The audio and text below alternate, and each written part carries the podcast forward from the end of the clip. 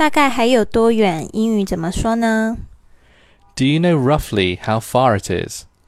Do you know roughly how far it is? Do you know roughly how far it is? Roughly, R O U G H L Y，就是大约地、粗糙地。Roughly，那类似的说法还有 Can you walk there? Can walk there，还有 Is it within walking distance? Is it within walking distance？走路可以到吗？Is it within walking distance？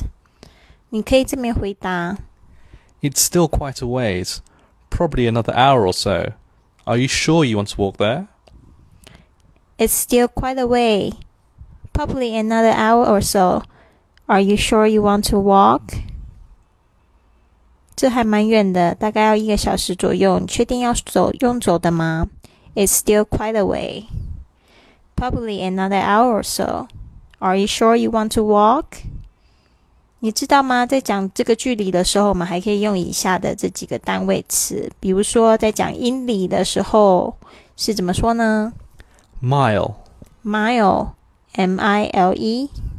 那还有就是在讲这个分钟时间的时候，你可以说 Minute.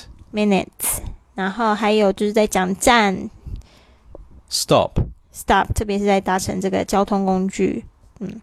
然后还有就是说，这个美国人最喜欢用这种街区啊，在市区里面就把这个一一条街一条街，他们用这个怎么说 Block.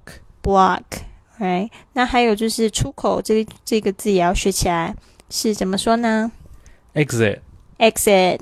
好，那就是希望你们有学到这些。今天的这个大概还有多远？怎么问呢？还记得吗？就是 Do you know roughly how far it is？